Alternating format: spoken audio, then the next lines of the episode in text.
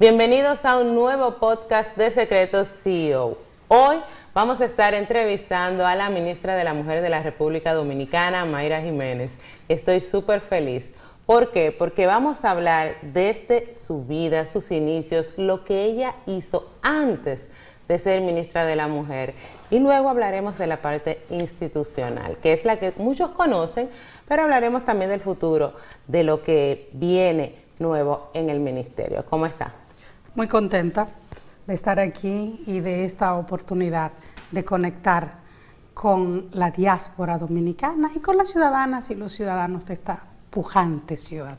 Así es, estoy muy feliz porque eh, desde hace mucho estaba ya queriendo esta entrevista, quería hacerle la República Dominicana, pero no había, no se me había dado el viaje para allá, pero mire cómo estamos aquí. Bueno, pues cuando las cosas, cuando las cosas se van a dar, pasa. Así es, y esperamos recibirla pronto. Así es. su patria querida. Así es. Vamos a hablar de los inicios, de dónde viene Mayra Jiménez, la familia, su padre, su madre. De la hermosísima y pujante región este del país.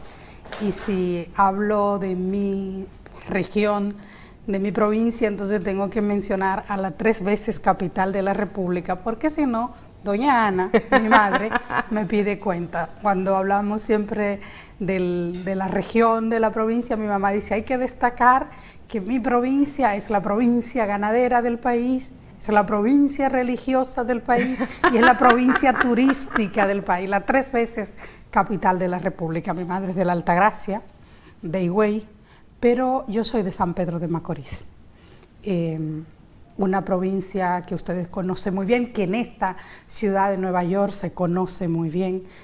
Se conoce en todas partes del mundo, ¿no? Porque en lo que tiene que ver con el béisbol, por ejemplo, San Pedro de Macorís siempre ha puesto muy en alto el nombre de la República Dominicana, como lo puso también en otras épocas, por ahí ha iniciado casi todo, la cultura, la industria, una provincia referente de la República Dominicana.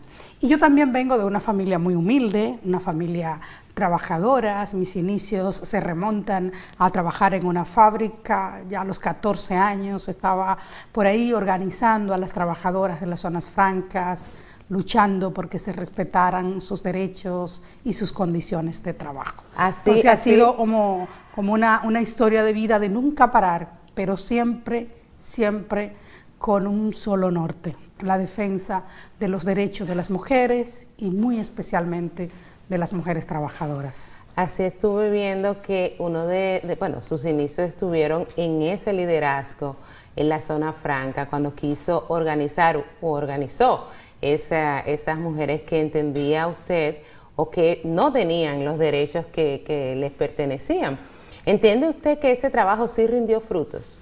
Sí, claro que sí. Fue eh, muy bueno para mí en términos personales, pero también muy bueno para las trabajadoras de las zonas francas que lográramos que, que se respetaran sus derechos laborales, que se respetara el que trabajaran una jornada de ocho horas, que cuando por alguna razón perdían el empleo se le pagaran sus prestaciones laborales. Nosotros venimos de, una historia de mujeres que cuando tenían que irse a su casa a las cinco de la tarde le ponían candados para obligarlas a trabajar horas extra. Hoy nadie discute en la República Dominicana de si las trabajadoras tienen o no derechos y ese, e, eso se consiguió, eso se logró producto de la lucha que se libró. Las mujeres nunca le hemos tenido fácil. Eso es cierto. En, lo absoluto. y por lo general, cada vez que podemos hablar de mejores condiciones de vida, de mejores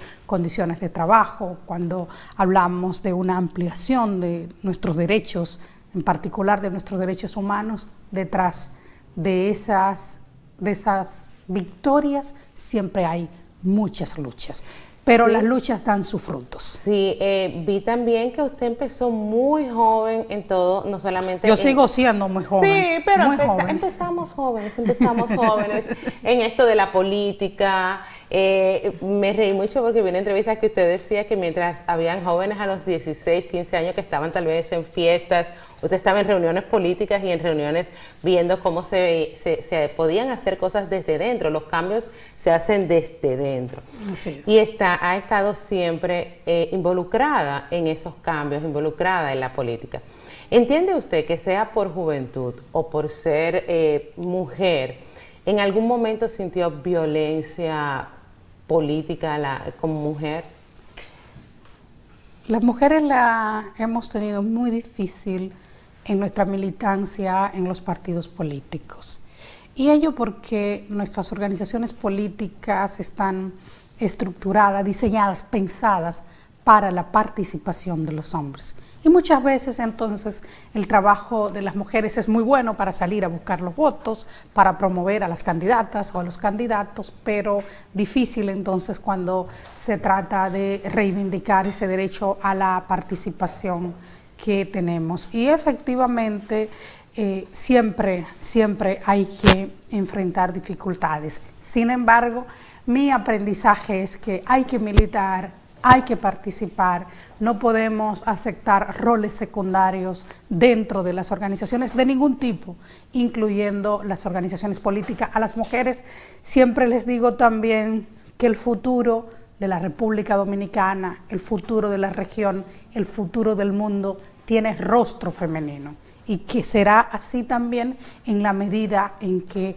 participemos activamente tanto en la política como en los diferentes espacios sociales. Si usted es médico, participe del gremio médico. Si usted es abogada o abogado, participe del gremio que agrupa a esos profesionales. Si usted vive en una comunidad, organícese en la junta de vecinos, pero también milite en los partidos políticos y asegurémonos de estar ahí eh, promoviendo también a quienes nos representan bien, porque es un tema también importante, ¿no? No podemos dejarle el futuro de nuestros países a quienes no tienen un compromiso con impulsar los derechos y de manera muy particular los derechos humanos de las mujeres. Pero entonces e, es un tanto difícil porque si yo milito en este partido o vamos a hablar en lo político, yo digo que las personas que dicen, oh, a mí no me gusta la política, todos somos entes políticos. En algún momento tenemos que hablar de política y tenemos que votar y tenemos que ver la política. Todos somos entes políticos. Pero si yo participo en la política y no voy a poder llegar tal vez a ser eh, presidenta o llegar a ser en, eh, fuerte, tener una posición de poder tan fuerte, ¿para qué? Pero vamos a llegar. Así como hemos llegado a las alcaldías, así como hemos llegado al Congreso, así como hemos tenido, por ejemplo, mujeres vicepresidenta en el caso de la República Dominicana, así también vamos a romper en algún momento ese techo de cristal. De cristal. Y ese camino se hará más corto en la medida que participamos de manera más activa. El mensaje siempre será que no podemos dejar que estén otro tomando decisiones por nosotras. Las mujeres tienen que estar en el centro del poder, donde se toman las decisiones, donde se discuten y se aplican eh, políticas públicas. El cambio eso es, Eso es muy importante, hay que empujarlo. el cambio es desde Y si nos quedamos fuera, voy a insistir, otros van a estar tomando las decisiones que a nosotros nos corresponde y entonces vamos a avanzar, pero de manera más lenta. Las mujeres necesitamos acelerar los avances y necesitamos hacerlo porque cuando miramos los indicadores, por ejemplo, en el caso de la República Dominicana, los de pobreza tienen rostro de mujer. Entonces, el futuro tiene que ser con un rostro femenino al frente para asegurar ese avance. Y hay que hacerlo por el desarrollo, hay que hacerlo por la democracia. Necesitamos consolidar y fortalecer el sistema democrático de la República Dominicana y eso pasa por tener mujeres en todos los espacios de poder. Claro, claro. El, seguir trabajando y como, como hemos dicho varias veces en este podcast, estar desde dentro. O sea, la, lucha y la pelea y la que no esté, dentro. y la que no estén dentro que ayuden a empujar desde afuera. a la que están dentro. Desde, afuera también se puede contribuir. A la que están dentro. Vamos Porque también esa es una decisión. Hay quienes deciden, no milito en, en, organizaciones políticas, y entonces yo participo desde las organizaciones de la sociedad para seguir empujando que avancemos. Y eso también es sumamente válido. Lo que no es válido es ser indiferente. Porque si somos indiferentes, entonces, repito, la vamos a tener más difícil y vamos a avanzar muy lento. Y las mujeres necesitamos avanzar rápidamente. Es que el ser indiferente es darle, darle poder al otro. Le damos poder al otro. Vamos entonces cuando llegamos al Ministerio de la Mujer. Cuando usted llega a, esta posición, ¿qué encuentra en este ministerio? El primer día que entra, abre estas puertas, ¿qué encuentra allí? Fue de mucho desconcierto porque el Ministerio de la Mujer ya tiene 23 años de haberse instituido en el país y cuando analizamos eh, todos los indicadores que tienen que ver con las mujeres y de las razones por las cuales se instituyó este mecanismo, así se llaman mecanismos para el avance de la mujer, los encontramos muy deteriorados en lo que tiene que ver con la violencia de género e intrafamiliar, un tema que, que nos toca muy de cerca a las mujeres y a la sociedad en sentido general, en todo lo que tiene que ver con la violencia política, porque casi siempre hablamos solo de la violencia de género e intrafamiliar, pero hay también violencia política, de lo que acabamos de hablar, cuando no estamos en los espacios que nos corresponden. Hay razones para que eso no sea así, y eso tiene mucho que ver con la violencia política que recibimos las mujeres, pero también la violencia económica, la falta de oportunidades para las mujeres. Y realmente, bueno, entonces ahí encontramos enormes desafíos, ¿no? Eh, una agenda pendiente con los derechos de las mujeres, con legislaciones que se necesitan unas para eh, establecerla porque no existen como por ejemplo una ley integral de violencia, una ley que le devuelva a las trabajadoras y a los trabajadores del servicio doméstico los derechos que le confiere el convenio 189 de la Organización Internacional del Trabajo, o otras leyes como la ley de tráfico y trata que requiere modificación, una discusión del Código Penal de la República Dominicana que tiene ya más de, más de dos décadas sobre la mesa y no logramos tener un Código Penal y peor aún que las discusiones que se han producido de alguna manera reflejan que no estamos avanzando hacia un código garante de los derechos humanos de las mujeres. Entonces encontramos muchos desafíos, pero también oportunidades para que avancemos, porque también vengo de una gestión de gobierno que tiene un compromiso con asegurar el avance de las mujeres y los derechos de las mujeres en la República Dominicana, la gestión del gobierno del cambio que encabeza el presidente Luis Abinader. Y que realmente nosotros como ciudadanos, aunque estemos en la diáspora, eso es lo que hemos esperado, ese cambio. Has tocado un tema eh, y no estoy siendo, cuando la, la, tuteo, no vengan luego a decir, ah, pero mira, le está tuteando, estoy tuteando porque me dieron el permiso. Has tocado un tema muy que lo tenía incluso dentro de mi agenda y es lo del Código Penal. El Código Procesal Penal en la República Dominicana tiene muchísimo tiempo parado por un mismo punto, vamos a decir. O sea, sí tiene varias cosas, pero por un mismo punto, eh, que tiene que ver con las causales. Con, las causales no, con el aborto. Y hablamos de la, vez pasada, se hizo muchísimo drama con las tres causales y todo lo demás. ¿Qué, qué, cuál es la posición del ministerio con este punto en específico sobre el aborto, las tres causales? ¿qué, ¿Cuál es el, la visión de ustedes? Indira, cuando hablamos de esas tres causas por las que hemos tenido tanta dificultad en avanzar hacia un código penal garante de los derechos humanos de las mujeres. Estamos hablando de ese piso mínimo de protección que el Estado debe garantizar a las mujeres.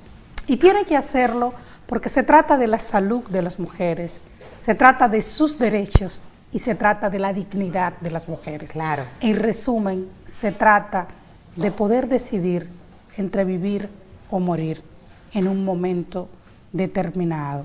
Y esa agenda, ese tema que se lo debe la sociedad dominicana a las mujeres, ya es tiempo de que vayamos, de que se resuelva, de que el Congreso Nacional, cuando modifique el Código Penal, entienda que no pueden seguir vulnerando los derechos humanos de las mujeres porque de eso se trata, de los derechos humanos de las mujeres. Y esa ha sido la posición muy firme del Ministerio de la Mujer. No podemos seguir al final del mundo, allá en la cola, entre los únicos cuatro países del mundo que tienen prohibida cualquier tipo de intervención e inclusive en casos extremos, porque estamos hablando de tres casos extremos.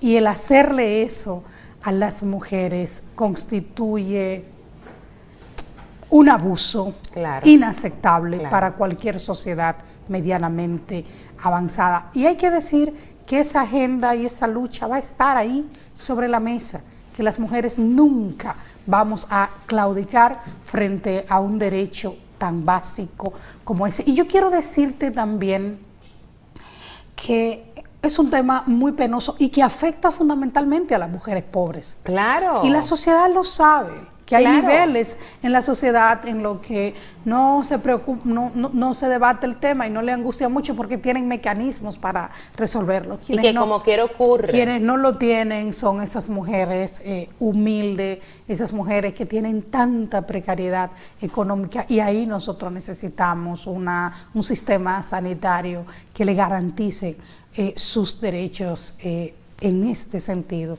Y por lo tanto, la posición del Ministerio de la Mujer es muy firme en este tema. Yo sé que es un tema que toca valores, es un tema que toca derechos, pero nunca le estamos diciendo a nadie, usted estará obligado a hacerlo. Simplemente estamos diciendo a las mujeres, hay que darle la opción de decidir cuando se trata de su vida cuando se trata de su dignidad. Claro, es simple y llanamente puedes hacerlo si quieres, si quieres.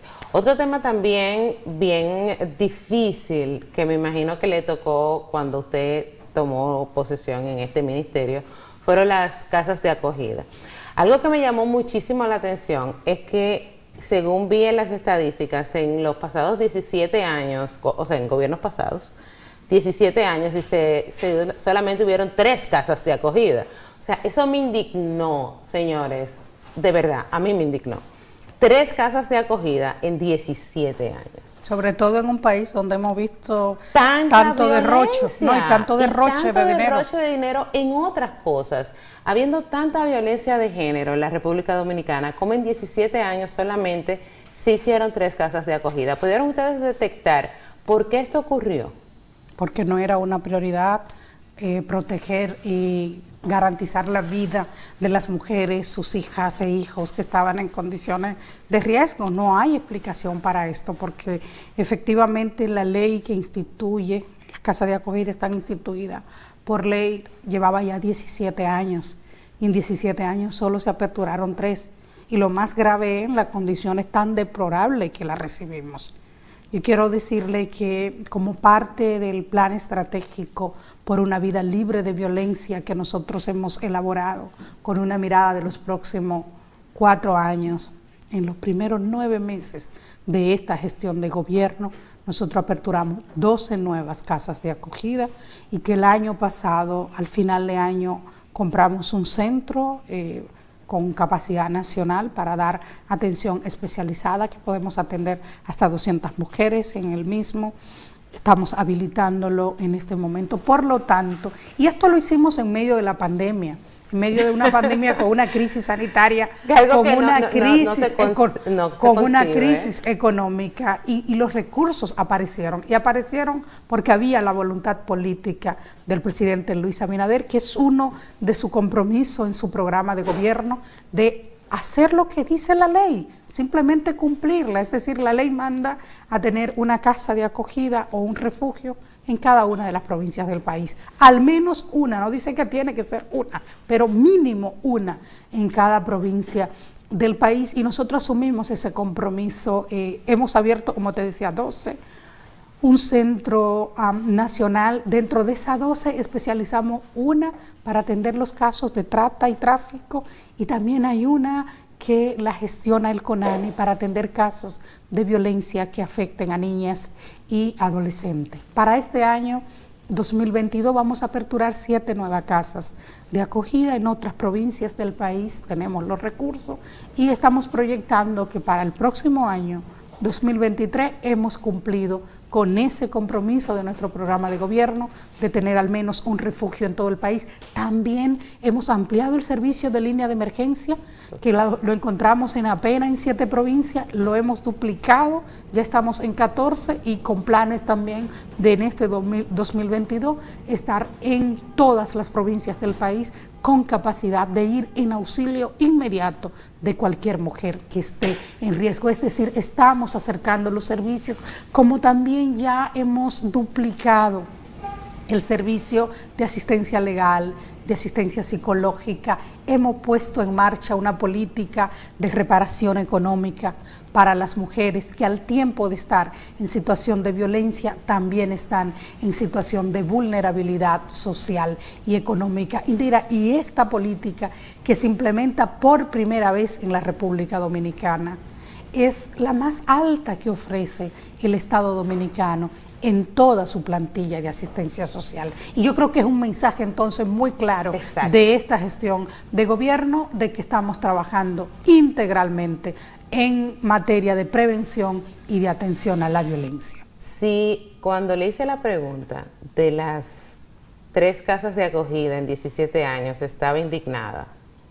Ahora que sé que en tan poco tiempo hicieron tantas, o sea que había la forma estaba la forma de hacerlo, me indigna más. Es solo una cuestión o sea, me indigna más porque, ¿por qué no hacerlo sabiendo la vulnerabilidad que hay en nuestro país? O sea, cómo los casos, los feminicidios están a la orden del día. Solamente hay que ver y la decir que esas casas de acogida se han concebido justamente para evitar que las mujeres pierdan la vida producto de un feminicidio. Entonces, es, decir, es decir, que si hubiéramos hecho lo que plantea la ley de casa de acogida, lo que plantea la ley 2497 y lo que dice el sentido común de establecer políticas integrales de violencia, no estuviéramos en los niveles de deterioro que estamos en la actualidad, que va a costar mucho revertirlo. Claro. Porque la situación de violencia de género e intrafamiliar que tenemos en la República Dominicana necesita de muchos años de política sostenida para cambiar esos indicadores. Y, eso no solamente viene ya con, todos los años que tenemos de atraso en, eso, sino todos estos años, por ejemplo, pre-pandemia, post-pandemia, en pandemia, eso también crea un, estado mental eh, que ayuda a la violencia. Se incrementa. Se incrementa muchísimo. Otro tema también que ya casi cerrando me gustaría que tratáramos es el tema de la educación sexual y la perspectiva de género en la República Dominicana. Eh, nosotros hemos visto cómo eso conjuntamente con el Departamento de Educación se ha estado manejando. Eh, y es un tema medio tabú, al igual que las tres causales en la República Dominicana. Hay gente que lo piensa bien, hay gente que lo piensa mal, tal vez porque también se ve con los valores, hay gente que entiende que eso no se debe tocar. ¿Cuál es la posición del Ministerio con respecto a esto? Que no podemos cambiar los indicadores que tenemos en la República Dominicana de embarazo en adolescente, uniones tempranas, violencia en sus diferentes manifestaciones si no educamos para cambiar la cultura, para, cambiar esto estructuralmente. Y eso, y eso pasa entonces por las aulas. Nuestras niñas, nuestros niños tienen el derecho y el Estado tiene el deber y la obligación de educar en valores, en valores de igualdad, en valores de equidad, de educar para una cultura de paz. Y yo quiero decirle que lo estamos trabajando en el Ministerio de la Mujer. Nosotros hemos trabajado, elaborado ya 33 cátedras educativas para la vida, donde todos estos temas se abordan. Ya empezamos a grabar dos de, y lo estamos haciendo conjuntamente con el Ministerio de Educación para que estas cátedras formen parte del nuevo currículum en la tanda extendida. Ya como parte de las cátedras ciudadanas se han grabado dos y en este momento el Ministerio de la Mujer y el Ministerio de Educación trabajan eh, con equipos elaborando los guiones y los cuadernillos para las clases presenciales. Hay que educar para cambiar este panorama y es un compromiso también de esta gestión de gobierno que vamos a impulsar. Yo pienso que no hay en la República Dominicana ningún sector en absoluto, incluyendo el religioso, que esté de acuerdo con que nosotros no cambiemos una sociedad donde hemos tenido niña de nueve años embarazada. Claro. Esa es una manifestación eh, de violencia extrema, eso es vergonzoso, eso es doloroso, eso es aberrante. Y para cambiar eso hay que educar, claro. hay que educar y hay que educar desde las aulas, hay que educar para la vida, como también hay que educar hacia afuera ya también con los adultos mayores, hay que trabajar también con los agresores, pero sobre todo no podemos descuidar esa parte. Si no lo hacemos, Indira, dentro de 20 años estará usted aquí con otra persona al frente hablando de estos temas todavía. Cambiar eso pasa porque hagamos lo correcto hoy. Y lo correcto es educar, repito, para educar en valores. Y esa educación también tiene que incluir la educación sexual y reproductiva. Nuestros niños y nuestras niñas tienen que crecer con información que le permita cuidarse y cuando pasa así, entonces también prolongan las fechas de las relaciones sexuales y si deciden tenerla, entonces también tienen la orientación para cuidarse. Nosotros hemos aprobado ya como política del país eh, y hemos actualizado la Política Nacional de Prevención de Embarazo en Adolescentes y Uniones Tempranas a través del Gabinete de Niñez y Adolescencia que preside nuestra primera dama Raquel Arbaje y que en esa mesa estamos todas las instituciones, incluyendo el Ministerio de la Mujer, el Ministerio de Salud Pública, CONAN y la propia Procuraduría General de la República, en fin, el Ministerio de Educación, todas las instituciones que intervienen en esta, en esta problemática, porque también hay que trabajar de manera coordinada, de manera articulada, no podemos estar uno desarrollando unas acciones y otro otras acciones, no, tenemos que trabajar articuladamente y lo estamos haciendo. Claro, no somos islas, si trabajamos en unión la cosa es mejor. Y la parte de la educación es primordial, porque Vital. como usted dice, si, si no, si tienen la, la información van o a extender el, tiempo que lo vayan a hacer y si deciden hacerlo, lo van, a hacerlo protegidos. Entonces es mejor que sepan cómo hacerlo. Estoy feliz de que, de que esta entrevista se haya dado. Ve, qué interesante fue. Ya para finalizar, yo no puedo cerrar esta entrevista sin mis los tres secretos, por eso se llama Secretos CEO. Quiero que me diga tres secretos que en la vida a usted le hayan funcionado, sea dentro del ministerio, sea en su vida personal, para llegar donde está. La lealtad. Yo he estado toda la vida de un solo lado, del lado de los derechos, del lado de las mujeres, del lado de mi partido el viejo partido, como llaman algunos, y que luego constituimos el Partido Revolucionario Moderno. Yo creo mucho en, la lealtad, eh, yo creo mucho en la dedicación y el trabajo. Y creo también que algo que me ha funcionado muy bien es, es estar bien conmigo misma, ¿no? Es hacer las cosas porque me producen placer y porque no estoy dañando a nadie. Ha sido como, como mi filosofía de vida que, repito, me ha dado buenos resultados. Yo me voy a dormir muy tranquila toda la noche cuando el trabajo me deja, porque soy trabajólica. Eso, eso, también es verdad, pero cuando, cuando ya decido de conectarme, yo, yo duermo tranquila porque no, no tengo angustias y, y se lo exhorto a la gente.